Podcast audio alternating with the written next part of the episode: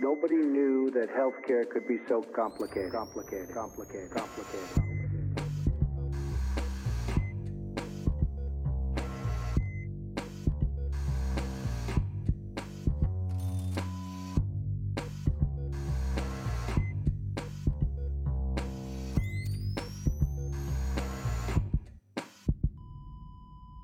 Salut und herzlich willkommen zu Gesundheit und Machtpolitik Episode 121 mit der Aufnahme am 25. Februar 2024.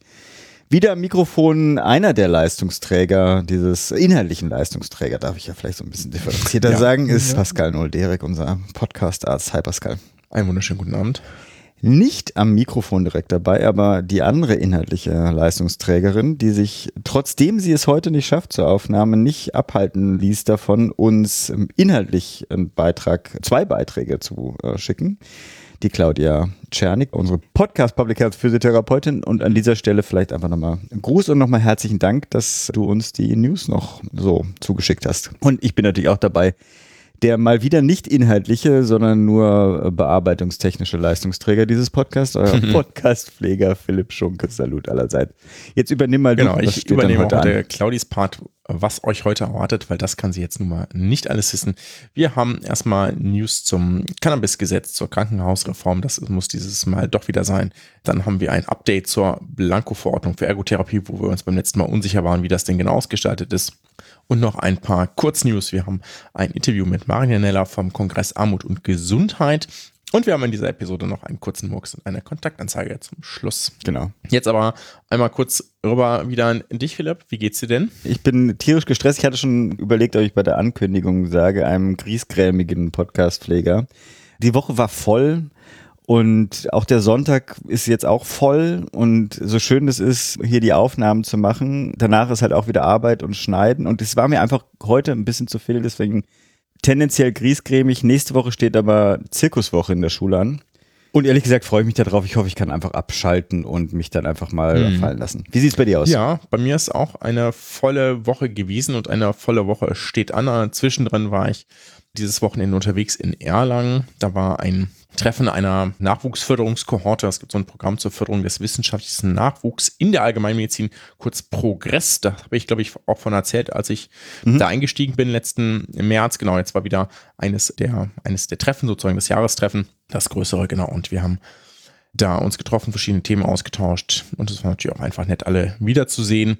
Und ansonsten hoffe ich, dass wir irgendwie alle gut durch die Woche kommen. Warum wir uns eigentlich schon wieder so kurz melden, ihr hattet ja im Januar nämlich ja gar keine Episode von uns, aus ähm, Gründen, die wir schon vor zwei Episoden erläutert haben. Deswegen hatten wir uns gedacht, melden wir uns ein bisschen kürzer zurück. Auch weil diese Episode natürlich noch vor dem Arbeit- und hm, Gesundheitskongress genau. erscheinen sollte. Und wir haben aber dann auch festgestellt, dass diese Woche gesundheitspolitisch so viel passiert ist, dass es ganz das, gut ist, ja, ja, dass wir das jetzt verarbeiten können und dann nicht erst in ein oder zwei Wochen. Ja, und dann spiele ich jetzt auch gleich nochmal den Gruß von Claudi hier ein, aber vorweg noch die kurze Information. Wir hatten uns ja vorgenommen, für diese Episode unsere Lieblingspodcasts oder zumindest die Lieblingspodcasts aus dem Gesundheitskontext, aber haben wir uns noch nicht drauf geeinigt, zu präsentieren. Zumal Claudi nicht da ist, haben wir gesagt, das verschieben wir jetzt aufs nächste Mal, weil da hätten wir sie auch vorbereiten müssen. Das ist, glaube ich, authentischer, wenn wir es zusammen aufnehmen. Genau, und in diesem Sinne, das kommt dann in der nächsten Episode. Jetzt aber erstmal zu Claudis kurzem Grußwort. Hallo, auch von meiner Seite. Ich kann heute Abend leider nicht mit dabei sein, weil ich mit meiner Mama ihr Weihnachtsgeschenk einlöse und ein bisschen Kultur genieße. Aber ich habe mir trotzdem nicht verkniffen, zwei Sachen noch aufzunehmen. Zum einen hatte Pascal noch eine Frage zur Blanko-Verordnung in der Ergotherapie und dann gibt es ein paar Neuerungen zur Krankenhausreform. Die werde ich auch noch mit einbringen. Genau. Danke, Claudi. Und ich würde sagen, wir fangen auch gleich mit den News an und fangen auch gleich mit Claudis News zur Blanko-Verordnung an. Ja, starten wir mal mit der Planko-Verordnung in der Ergotherapie. Ich hatte das letzte Woche, letzte Episode mit aufgenommen, dass es da jetzt eine Entscheidung gibt, die von der Schiedsstelle sozusagen jetzt freigegeben ist. Und zwar ab dem 1.4. gilt der Vertrag über die Planko-Verordnung. Was bedeutet denn Planko-Verordnung überhaupt? Es ist so, dass äh, zwar immer noch eine ärztliche Verordnung besteht und die auch Grundlage ist, dass dann sozusagen die Therapeuten die Tätigkeit aufnehmen können, aber diese können dann eigenständig über die Auswahl des oder der Heilmittel, der Therapiefrequenz und die Dauer der einzelnen Behandlungstermine sowie die Gesamtdauer der Planko-Verordnung oder der Gesamttherapie bestimmen. In der Ergotherapie startet die Planko-Verordnung zunächst für drei Diagnosegruppen, nämlich die PS3, die wahnhaften und affektiven Störungen, PS4, demenzielle Syndrome und SB1, Erkrankung der Wirbelsäule, Gelenke und Extremität. Das umfasst ungefähr 20 Prozent der Versorgung und wenn das natürlich gut läuft, besteht auch Perspektive, dass es dann weiterhin ausgebaut wird. Pascal hatte mich jetzt gefragt, wie da sozusagen das Vorgehen ist. Ne? Also jetzt hat man ja sozusagen diesen Freifahrtschein, aber es braucht ja auch immer so Regularien, dass eben eine unverhältnismäßige Mengenausweitung die Versicherten dann nicht passieren kann. Und da hat man sich jetzt für ein Ampelsystem entschieden. Und zwar gibt es da grüne, gelbe und rote Phasen und man geht immer jeweils so von 15 Minuten Zeitintervallen aus. Zudem gibt es dann eben doch so ein paar Beschränkungen. Also zum Beispiel gilt die Planko-Verordnung eben maximal 16 Wochen und das kann dann aber eben Patienten individuell können diese 15 Minuten Zeitintervalle dann eingesetzt werden. Und genau, durchläuft man eben erst eine grüne Phase, dann eine gelbe Phase und dann gibt's aber eben auch die rote Phase. Und also für alles, was innerhalb der roten Phase erbracht wird, ist dann ein Vergütungsabschlag in Höhe von neun Prozent vereinbart worden. Dass es sozusagen nur so diese Maßregelung ist, dass man nicht dann einfach unendlich diese Therapie fährt. Ich werde euch auch nochmal einen Link in die Show Notes packen. Da könnt ihr dann auch nochmal genauer nachlesen. So, von Blanko-Verordnung zu Cannabis. Kriegst Genau. du da einen, einen Da Schwung kriege hin? ich keinen guten Übergang hin. News Nummer zwei ist das Cannabis-Gesetz, denn ich sage hier schon ein zweiter Erfolg von Lauterbach. Auf den ersten kommen wir gleich noch in der News Nummer drei sozusagen. In der vergangenen Woche oder zumindest etwas, wo hinter einen Haken setzen kann, war, dass der Bundestag am Freitag, den 23.02., das Cannabis-Gesetz beschlossen hat, was diese Droge mit einigen Einschränkungen legalisieren soll. Das war ja ein stark positiv aufgeladenes Versprechen oder negativ, je nachdem, wie man dazu steht, Versprechen der Ampelkoalition und auch eines der wirklich, naja, ich sag mal, zentralen publik gewordenen Themen so aus dem Koalitionsvertrag. Und es lag einfach in der Ressortverantwortung von Minister Lauterbach. Sein favorisiertes Projekt der Koalition ist es nach allem, was man so hört, nicht. Aber es lag eben in seiner Ressortverantwortung und das ist jetzt verabschiedet. Ein Versuch der Zusammenfassung. Also es gab ursprünglich ja mal ganz andere Pläne. Dazu hatten wir, glaube ich, auch mal kurz informiert.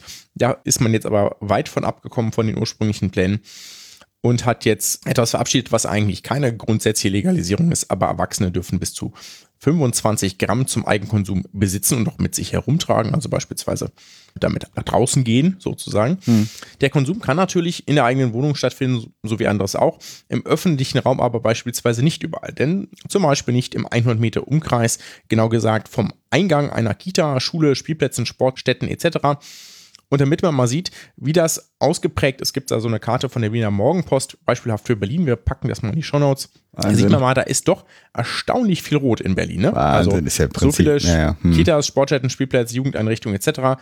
Naja, und in den guten Teil der anderen weißen Flecken will man vielleicht auch gar nicht sein.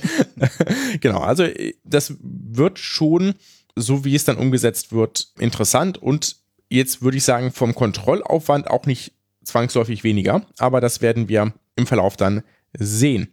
Genau, dazu gibt es dann noch Cannabis-Clubs, formal glaube ich heißen die nicht kommerzielle Anbauvereinigungen, in der je Club bis zu 500 Mitglieder Cannabis für sich selbst und die Mitglieder anbauen können und dann an die Mitglieder abgegeben können. Gibt es auch noch weitere Einschränkungen, aber das will ich jetzt nicht ausführen. Und dann sind in dem gleichen Gesetzespaket auch noch Aufklärungsmaßnahmen gegen den Cannabiskonsum im Gesetz enthalten, sowie eine Evaluation, ich glaube nach zwei Jahren, wie es sich auf Kinder- und Jugendschutz ausgewirkt hat. Das heißt, da ist auch schon direkt so ein Hebel drin. Ne? Falls es sich negativ auswirkt, könnte es also auch sein, dass das Gesetz in nicht so ferner Zukunft wieder abgeschafft wird. Ne?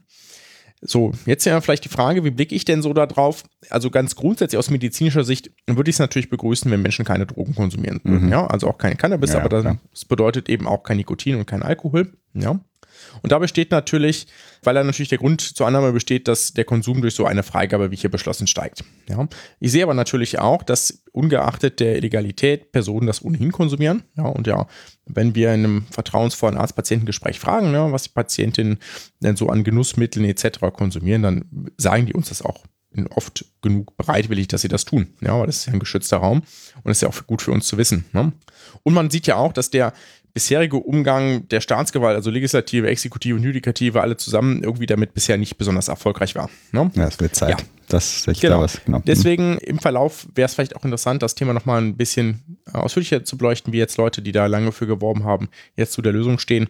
Aber jetzt haben wir euch das einmal dargestellt und wechseln jetzt von diesem Riesenthema zu dem dann jetzt nun wirklich zweiten Erfolg, kann man schon sagen, von Lauterbach aus der vergangenen Woche. Und dazu Claudi. Genau. So, jetzt habe ich noch News mitgebracht zur Krankenhausreform.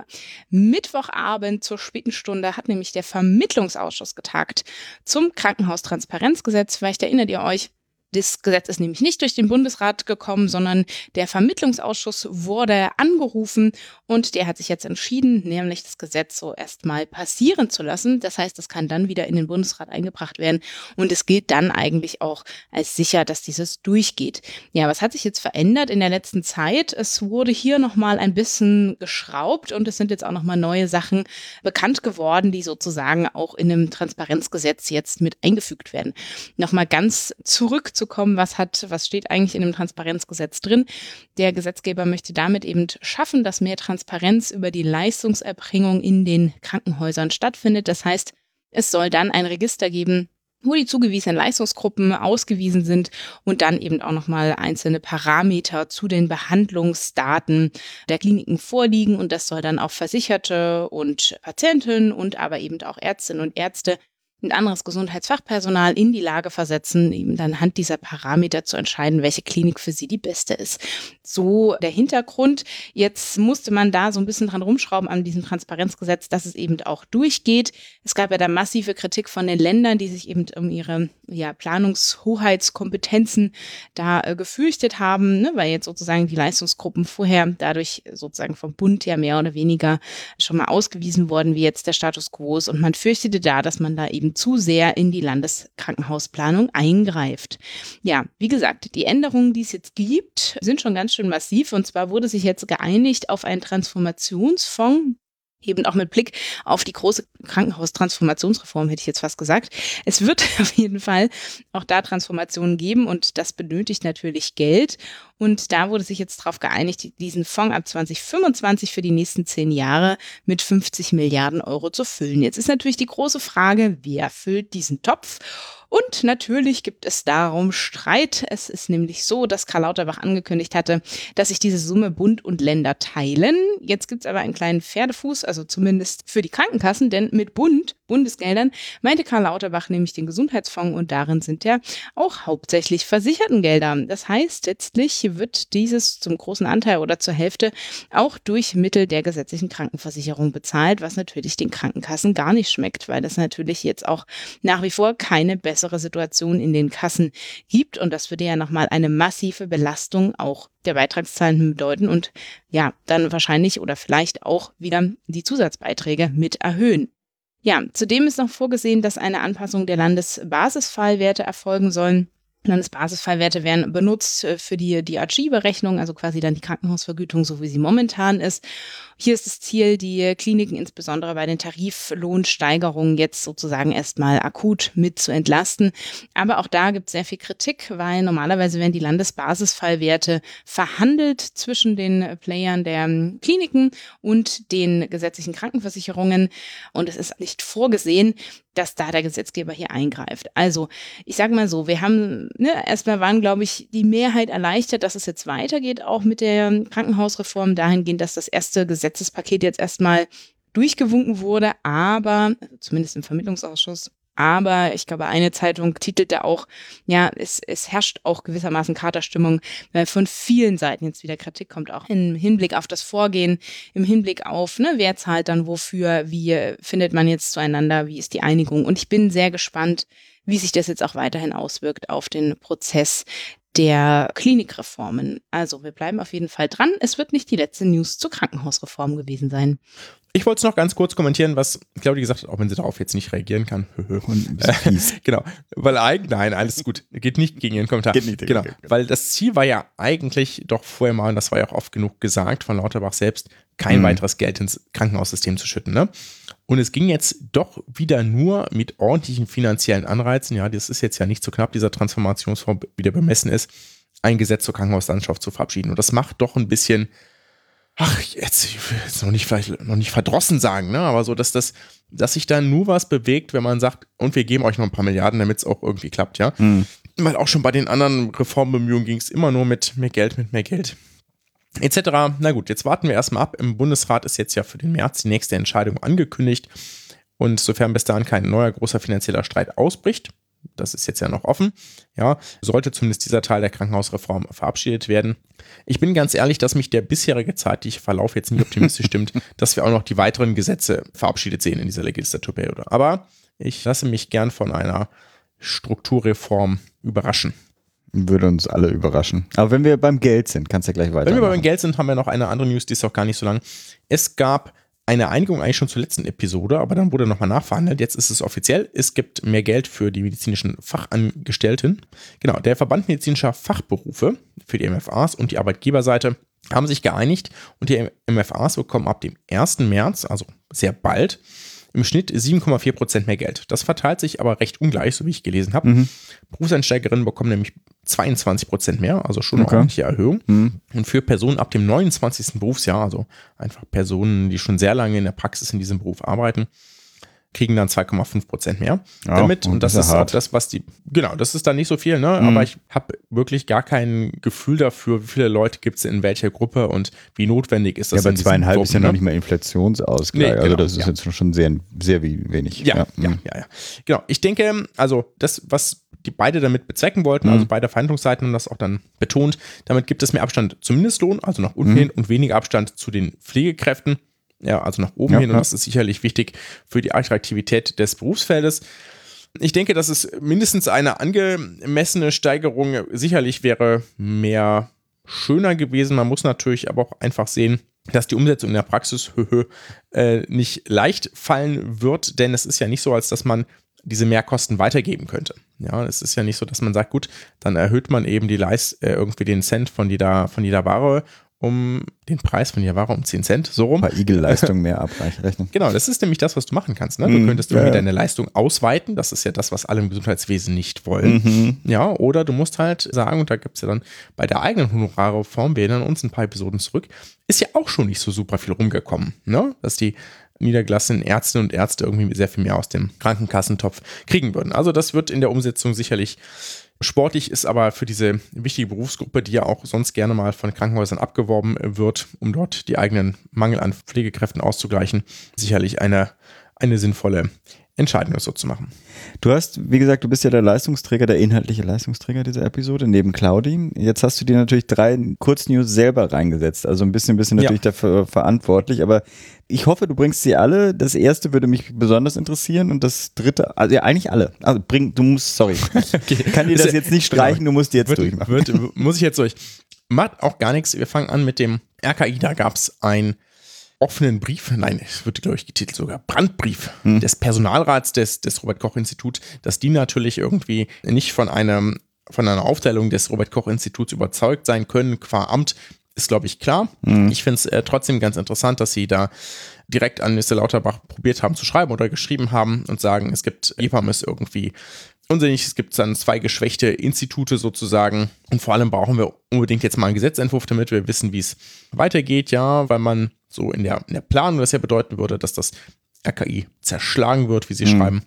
Da hatten wir ja auch schon ausführlich mit Rolf Rosenburg darüber diskutiert, dass jetzt wenigen Leuten in der Public Health Szene als sehr positiven Vorschlag aufgefallen ist, um es sehr vorsichtig zu formulieren.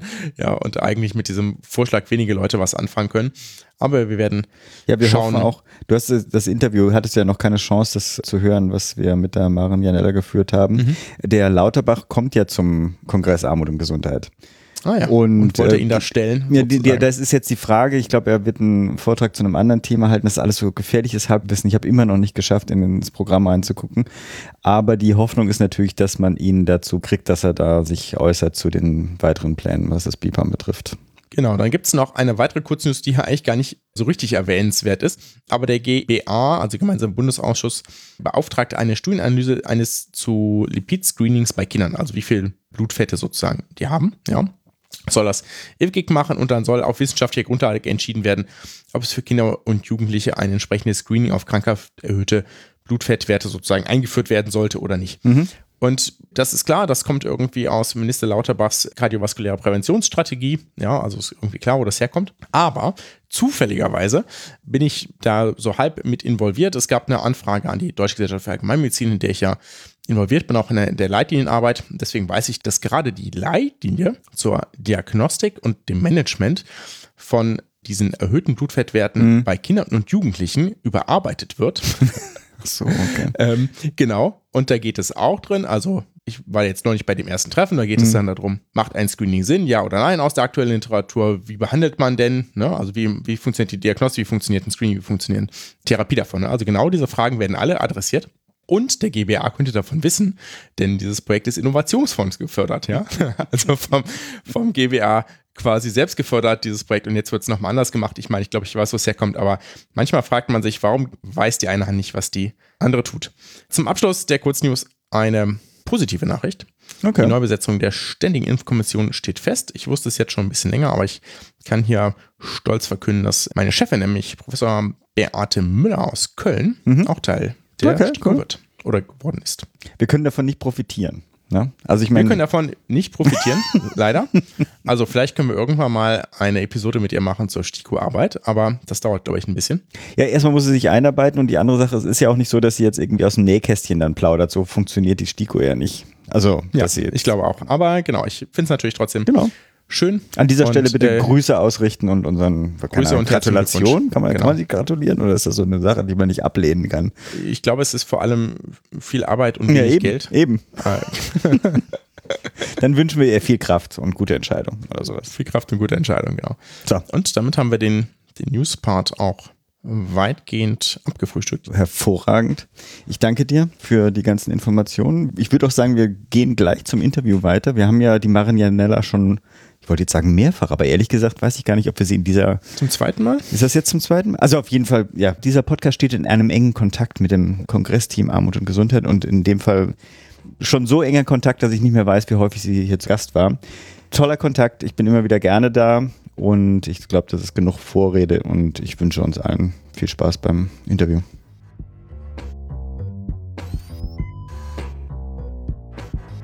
Wir sitzen hier mit einer wunderbaren Aussicht über Berlin und ich hatte mir ja vorgenommen, häufiger Termine zu machen, die sinnstiftend sind. Das ist so ein bisschen nach dem Gespräch mit Rolf Rosenbrock mir im Gedächtnis geblieben und ist auch wieder ein Public Health Thema und heute sitzen wir, Claudi zugeschaltet. Hallo Claudi. Hm. Ich wollte gerade sagen, sinnstiftend und kaffeespendend, oder? Und Kaffeespenden auch sogar ein guter Kaffee, sehr schön.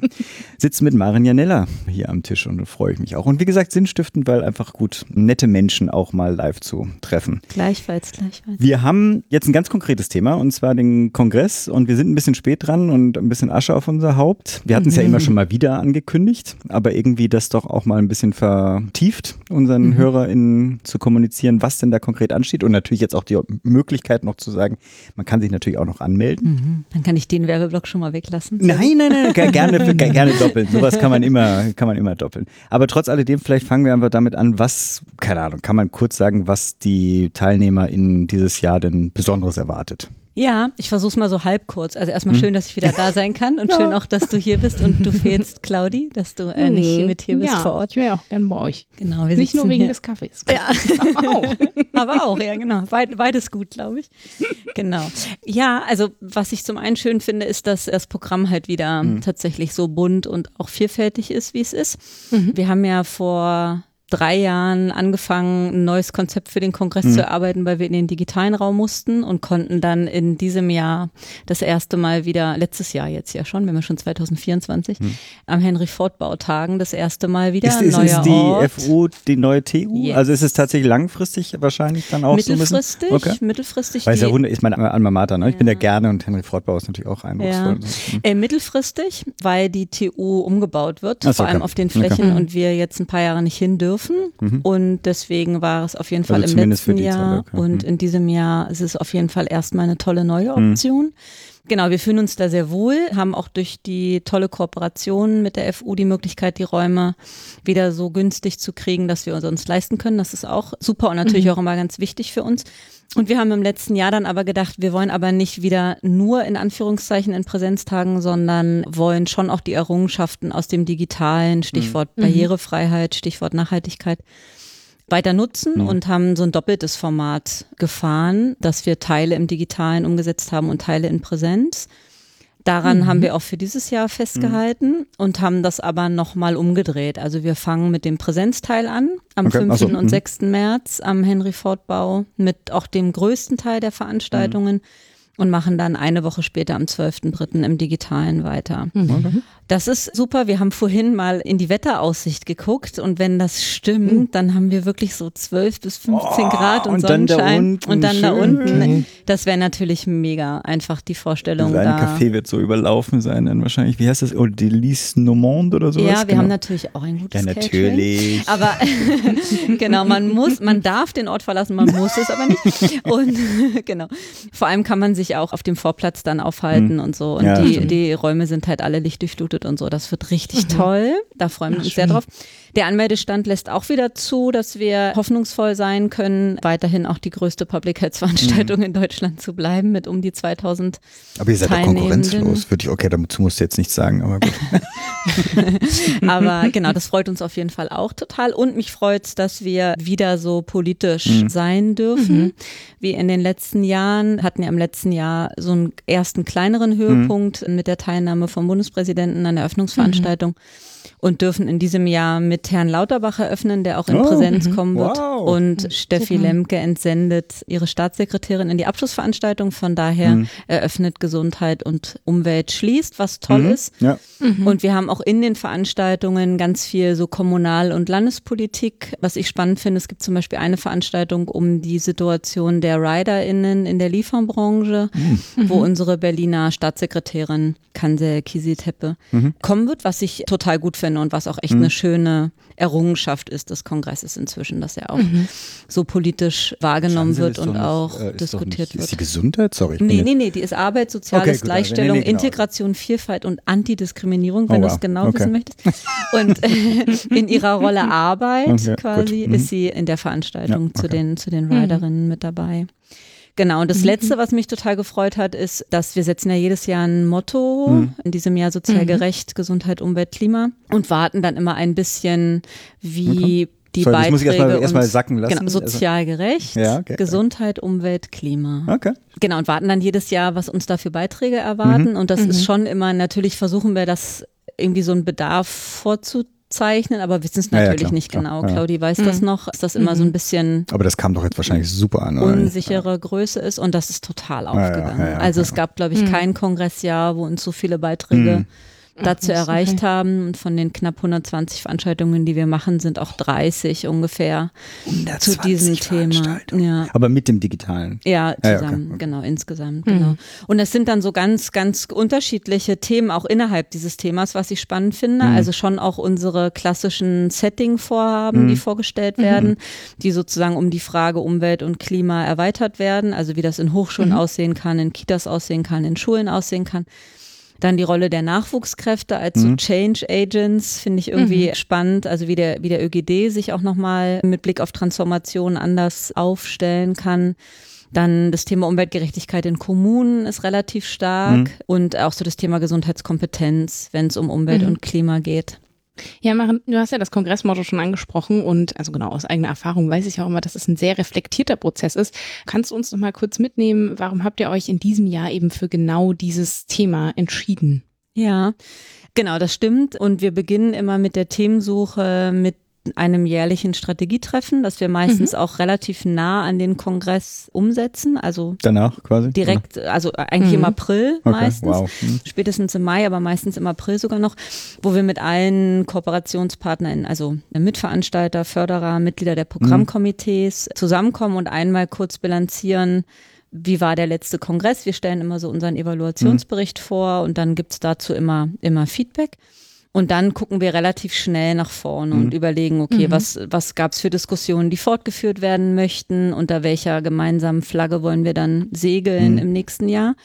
Und ich hatte den Eindruck, wenn die Pandemie nicht gekommen wäre, dann hätten wir vor der Pandemie schon mal, das war auch das Jahr, wo du bei uns warst, Claudi, dann hätten wir quasi eigentlich schon mal das Thema Klima, Umwelt, Gesundheit und die Synergien oder Co-Benefits gesetzt. Und dann kam die Pandemie und dann war erstmal Klar. originär Pandemie-Thema und dann, was sich daraus ableitet und dann im letzten Jahr ja das Thema Transformation.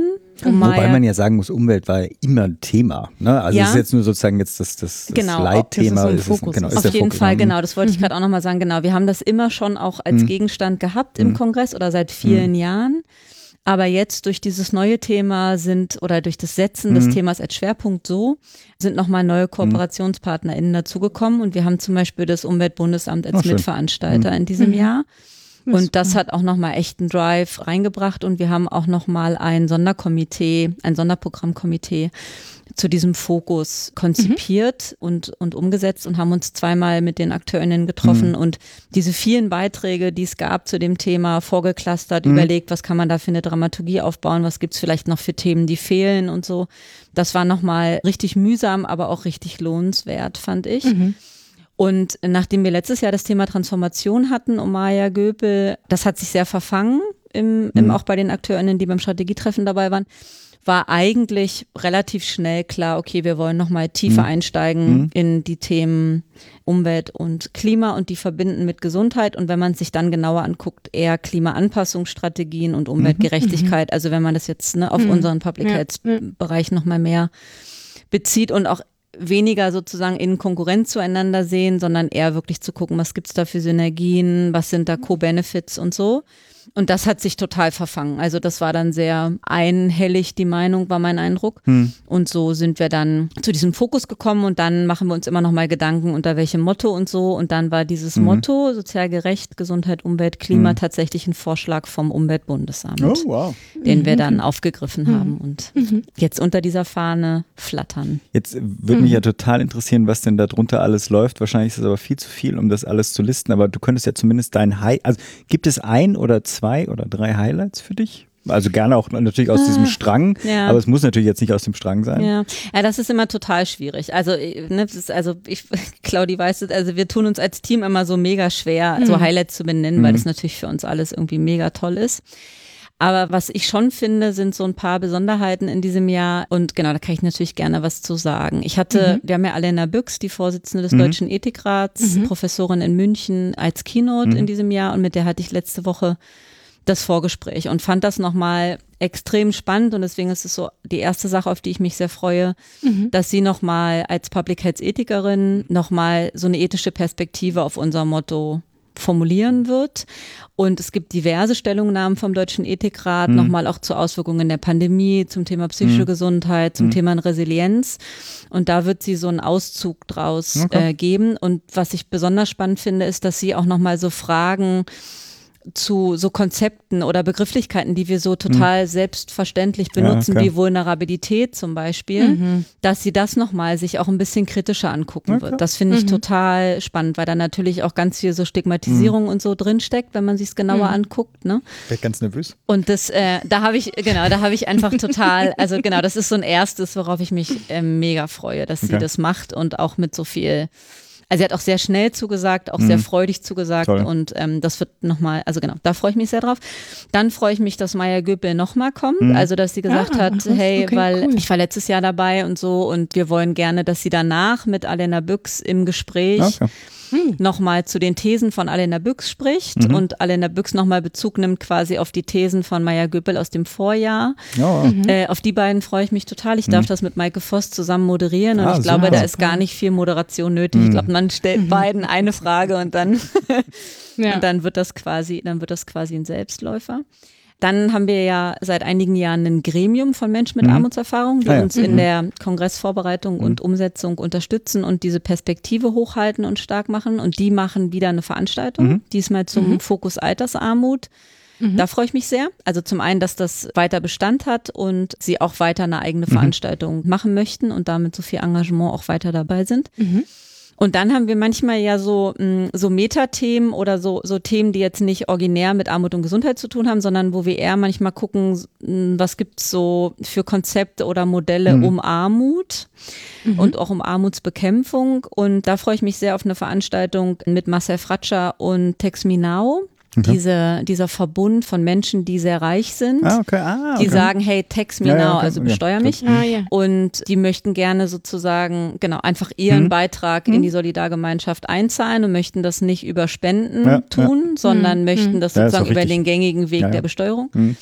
Und dann noch ein Kollege, der vom, vom bedingungslosen Grundeinkommen, die, äh, der kommen wird. Und die werden sozusagen Spannend. mal so gemeinsam gucken, was gibt's denn für, für Konzepte sozusagen der Armutsprävention auf so einer Metaebene. Ja. Und das genau wird unsere Kollegin Marina aus dem Kongressteam moderieren und ähm, Stefan, unser Geschäftsführer, da freue ich mich sehr. Die sind Und- aber hoffentlich alle nicht parallel, die du Nein, nein, nein, nennst, die weil das sind alles, die ja, genau. nicht alle jetzt auf meine Liste. Ja, genau. ja, nee, nee, nee, nee, das, ähm, genau, die finden nacheinander statt oder an unterschiedlichen Tagen. Und dann finde ich schön, dass wir manchmal so Methoden haben, die wir selber kennenlernen Mhm. oder ausprobiert haben. Und ein paar Kolleginnen aus dem Kongressteam, auch Claudi, hatten sich damals weiterbilden lassen in der sogenannten Escape Game Methode, Okay. wo man das, kommt das, sozusagen, kommt das. ja, das kommt genau, wo man, ja genau, wo man sozusagen versucht über diese, also viele kennen quasi diese diese Escape-Räume, Ja, ja, klar, also ja. wo du irgendwie ne mit deinem Ich Team versuche jetzt gerade mir Genau, du vorzustellen, bist wie mit das deinem jetzt Team irgendwo eingeschlossen und musst halt gemeinsam gucken, Ja. da rauszukommen. Und diese Methode ist von Kolleginnen aus Niedersachsen versucht worden zu adaptieren auf den sozialen Bereich, Mhm. wo man versucht hat, über auch eine spielerische Art sich halt so Fragestellungen zu nähern. Mhm. Und da gibt es ein Escape Room zum Thema Armut. Und da gab es einfach eine Schulung, an der Mhm. hat unter anderem auch Claudi teilgenommen, wo man diese Methode beigebracht bekommen hat, wie Mhm. man, wie man so einen eigenen Raum aufbaut. Und das wird jetzt sozusagen fortgeführt. Und auf dem Kongress gibt es sozusagen eine Vorstellung dieser Methode und Mhm. auch so ein bisschen so ein Anteasern von so einem Escape Game zum Thema Armut. Da freue ich mich sehr drauf.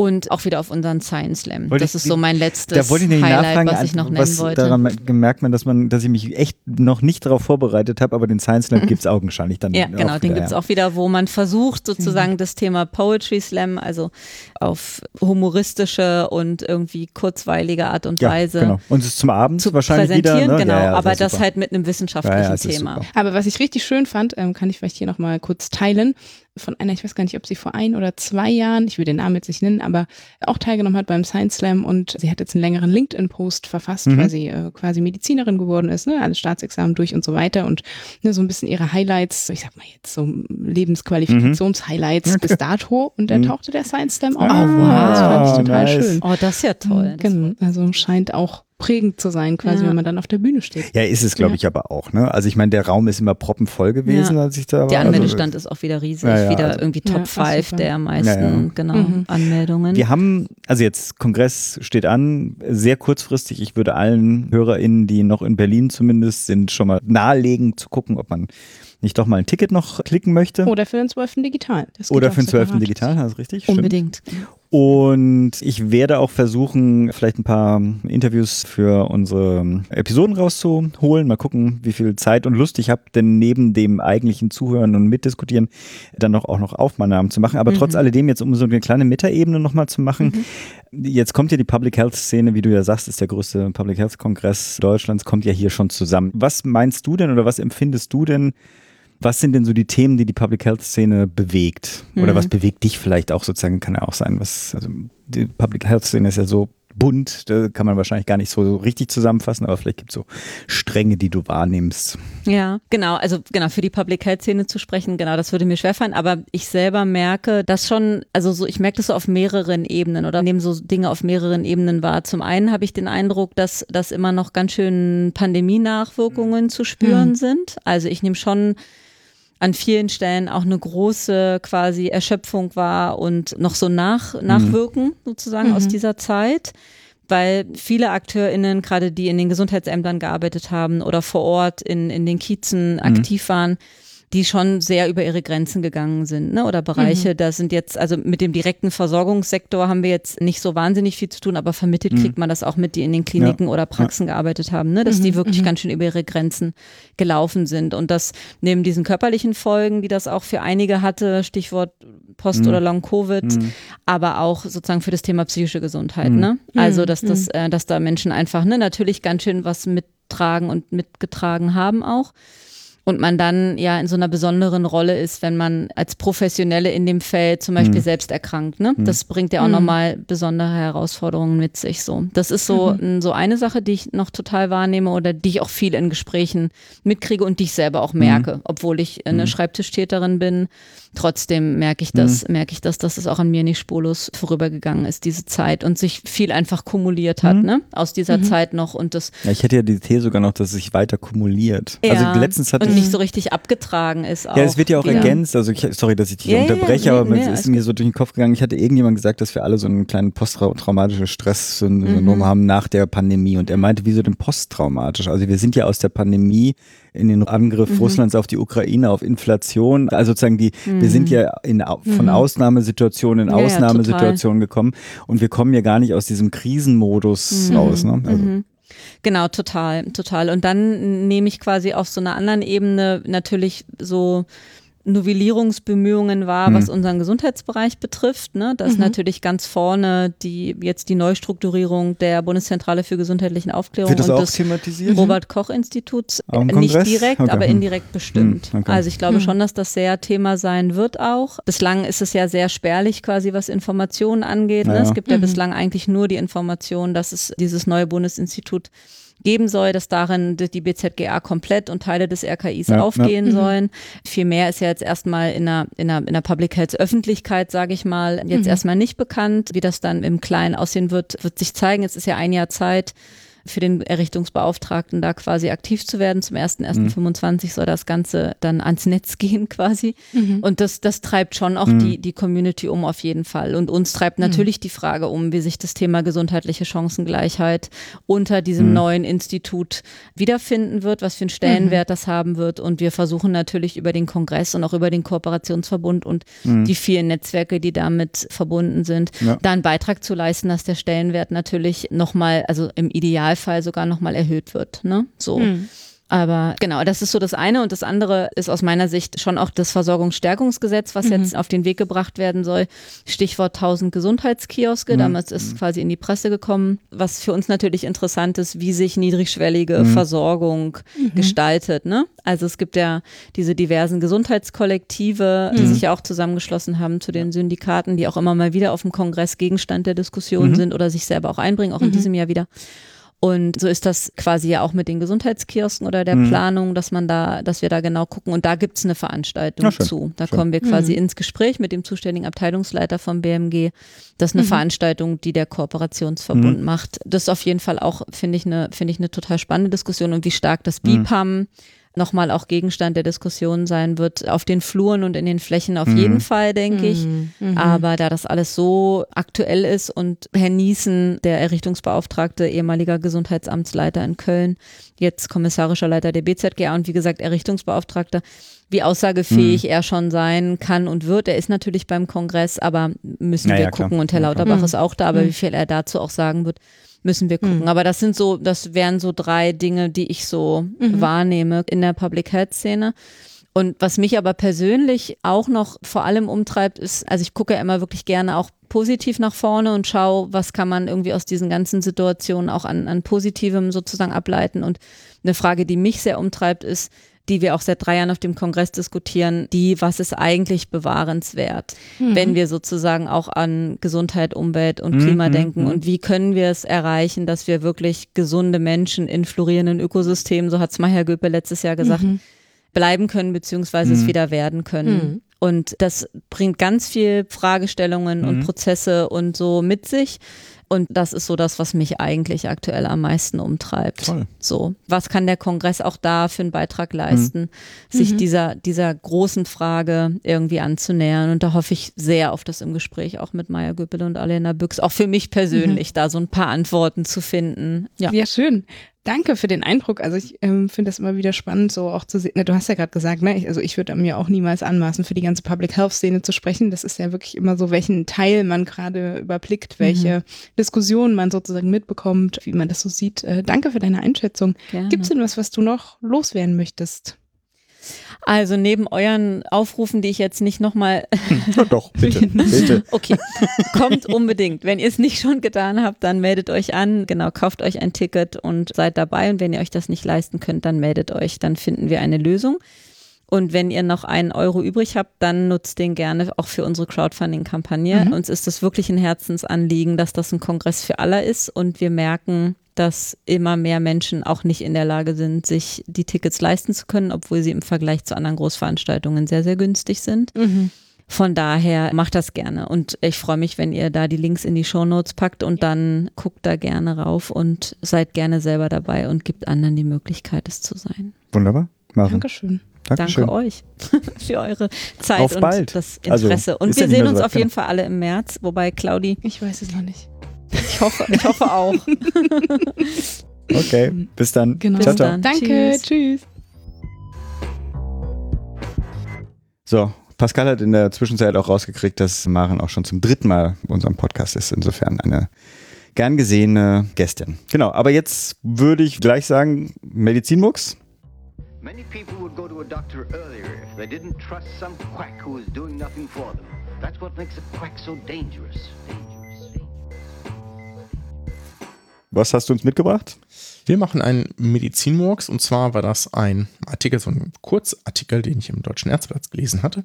Und das war ein Phänomen, was mir noch unbekannt war, aber irgendwie initial plausibel ist. Und das fand ich cool und witzig und irgendwie gut aufbereitet von den Kollegen. Da sind eine ganze Menge Leute dabei, die kann ich nicht alle nennen, Mhm.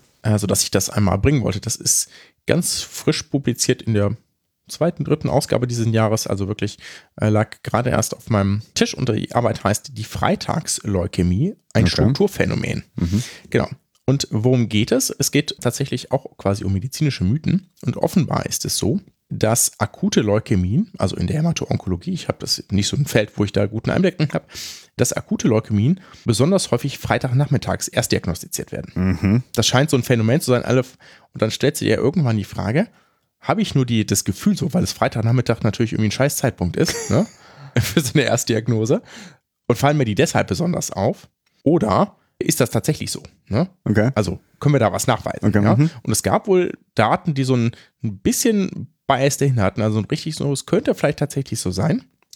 Und dann haben sie gesagt, es gibt tatsächlich auch ein bisschen geschaut, es gibt tatsächlich andere Länder, also in einem anderen Land wurde das untersucht, Mexiko, da gab es das nicht. Ja, Okay. Also da haben sie das wohl sich, sich auch angeschaut. Jetzt haben sie einfach mal geschaut und offensichtlich mit, sind einige Autorinnen und Autoren dran beteiligt, mit verschiedenen Krankenhäusern und hämato-onkologischen Abteilungen, haben sie geschaut und haben sich 1520 im Verlauf intensiv behandelte Patienten und Patientinnen mit akuter myologischer Leukämie, die im Rahmen bestimmter Studien oder Register erfasst wurden, angeschaut und haben dann geschaut, an welchem Wochentag war denn diese Erstdiagnose.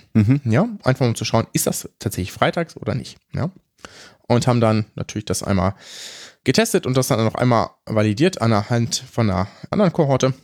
Und dann haben sie gesehen, dass tatsächlich am Freitag im Vergleich zu Montag, Donnerstag signifikant mehr Diagnosen von AML gestellt werden. Ja. Und dann haben sie, es gibt dazu eine Grafik, ich weiß nicht, ob du die, kannst du einmal Okay. vielleicht kurz öffnen. Das ist diese erste Grafik, die in der Arbeit auftaucht. Da sieht man diesen Sprung ganz gut. Also der ist wirklich da. Ne? Ist jetzt nicht so super stark Okay, ausgeprägt, ja, ja, trotzdem, ja. aber schon sichtbar. Ne? Schon so, dass du denkst, da weiß man oder kann man das ein Gefühl dafür haben, dass, dass die Leute wirklich das Gefühl haben, da in der Notaufnahme zu sitzen oder in der hämato-onkologischen Abteilung wirklich denken so, das ist doch irgendwie freitags mehr als, als jetzt die anderen Tage gewesen. Ne? So. Und dann haben sie natürlich einmal probiert herauszufinden oder zu, mit den zur Verfügung stehenden Methoden zu prüfen, also haben diese Patienten irgendeine Besonderheit? Das heißt, gibt es irgendetwas, was die quasi freitags immer zu uns bringt, ja? Und da hat sich aber jeweils kein Unterschied gezeigt. Also ist jetzt irgendwie kein anderes Gesamtüberleben oder sonst irgendetwas. Ja, äh, die sind ja auch nicht irgendwie anders vom Schweregrad eingeteilt, etc. Zu Geschlecht kein Unterschied, bei den Blutwerten etc. auch nicht. Ne? Also haben sie gecheckt. Und jetzt ist natürlich die Frage, was bedeutet das? Punkt eins, und das schreiben die Autoren, es ist festzuhalten, dass die Freitagsleukämie zumindest im deutschen Gesundheitssystem vermutlich existiert. Zitat Ende. Ja? Das ist also ein reproduzierbarer Effekt und das scheint wohl so zu sein. Ja? Und jetzt ist natürlich die Frage, warum ist das so? Ja? Und die anekdotische Idee, und die halte ich für durchaus plausibel ist, dass das ein strukturelles Problem, könnte man jetzt diskutieren, ob das ein Problem ist, dass es Freitagnachmittags kommt, würde ich aber schon sagen, oder ein strukturelles Phänomen unseres Gesundheitswesens ist. Nämlich, dass wenn man jetzt quasi das Gefühl hat, dass man dann, dass irgendetwas los ist, dann gehen die erstmal zum Hausarzt, Hausärztin, vielleicht am Montag, ja, dann sagen wir, oh, nehmen Blut ab, ist irgendwie ganz furchtbar, kriegen am Dienstag den Befund oder meinetwegen Montagnachmittag, je nachdem, wie so die Strukturen vor Ort sind, sagen wir, ach du Scheiße, Sie müssen zum Hämato-Onkologen, dann kriegen wir da auch noch einen Termin, aber halt am Mittwoch oder Donnerstag. Ne? Ich kenne das ja aus meiner eigenen Praxis, ja, das ist ja dann noch ziemlich rasch, ne? Das ist ja nur 24 Stunden oder so oder 48 Stunden. Und der macht dann nochmal ein Labor, vielleicht auch ausführlicher, guckt sich ein paar Sachen und dann sagt so, ich muss sie noch einweisen vom Wochenende. Und der weist sie dann halt am Freitag ein. Ne? Oder sind dann vielleicht, wenn es sogar schneller gegangen ist, sind sie, sind sie vielleicht sogar am, am Donnerstag in der Klinik vor Ort und die sagen dann aber, das können wir hier nicht ausreichend behandeln. Sie müssen einmal nach XY ins Zentrum, ja, und dann tauchen die da Freitag auf. Also ich kann mir das schon vorstellen, dass dadurch, dass es diese Kaskadeneffekte sozusagen gibt, dass das einfach strukturell dazu führt, dass freitags mehr kommt. Das würde auch sehr gut dazu passen, dass montags sehr viel weniger Diagnosen gestellt werden, wie man aus der Grafik sieht, weil der ja erst an den Folgetagen sozusagen entweder dann direkt eingewiesen wird ne, oder in diesem Zentrum kommt. Ja, Ja, ich hätte jetzt mal spontan, hätte ich gedacht, so mal Montag müsste eigentlich eine hohe Ze- Zeit sein, im Sinne von, die kommen vielleicht irgendwann in der Woche, aber die Ergebnisse, alle die Ergebnisse, die quasi am Freitag, Samstag, Sonntag äh, fertig sind, vom Labor zurückkommen, die würden dann alle kumuliert am Montag kommuniziert werden. Ne? Aber das ist es ja nicht. Im Montag ist ja sozusagen es der, nicht, ja. das Gegenteil dazu. Ne? Also Montag Richtig, ist ja, ja. also schon. Denken so, oh, das muss vor dem Wochenende noch gesehen werden, den will ich nicht zu Hause lassen, der geht jetzt ins Klinikum. Ne?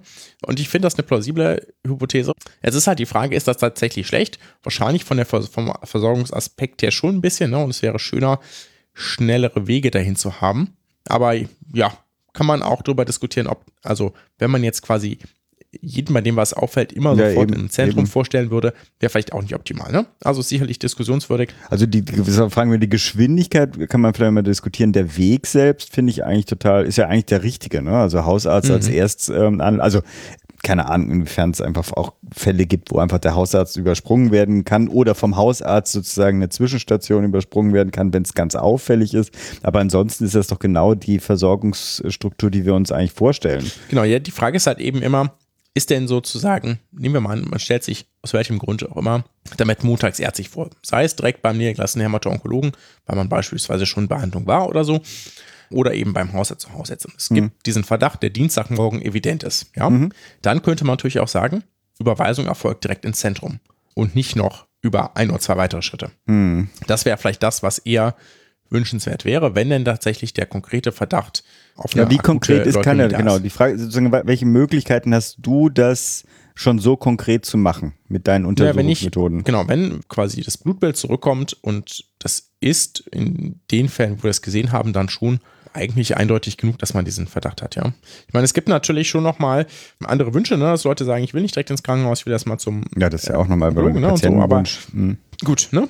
Aber ich denke, das ist, wenn dann das, was das ein bisschen reduzieren könnte. Ich fand es auf jeden Fall Ja, interessanten Punkt, weil es gibt ja auch aus anderen Gesundheitswesen so berichtete Effekte, dass ich glaube, in den USA war das zumindest so, im House of God ist das zumindest beschrieben, dass ich weiß gar nicht, in welchem Monat die alle anfangen, da zu arbeiten immer. Und das, man, man sieht quasi in den Daten, dass da in dieser Zeit signifikant mehr Patientinnen versterben als in den anderen Monaten gemittelt, weil halt erstmal die ganzen Neulinge da sind. Also eigentlich nicht zu lachen, ja, Entschuldigung. Aber ist halt irgendwie einfach, also krass, dass man solche Ja. Effekte sehen kann, ne? Das meine ich.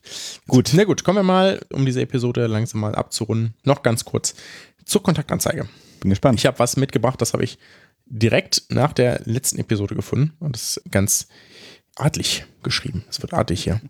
Ich zitiere. Er, sehr gut aussehend, schlank, volles dunkles Haar, ledig und ohne Altlasten. Erstaunlicherweise ohne Altersangabe, also ja, ja, stimmt. unklar. Ritterliche Lebenseinstellung und Fable für Burgen und Schlösser.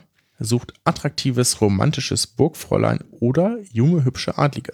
Also ist auf jeden. Fall in Ja. einem schönen Stil geschrieben. Das muss man äh, anerkennen. Also falls ihr euch angesprochen fühlt, dann schreibt an kontakteinzeigen.gp.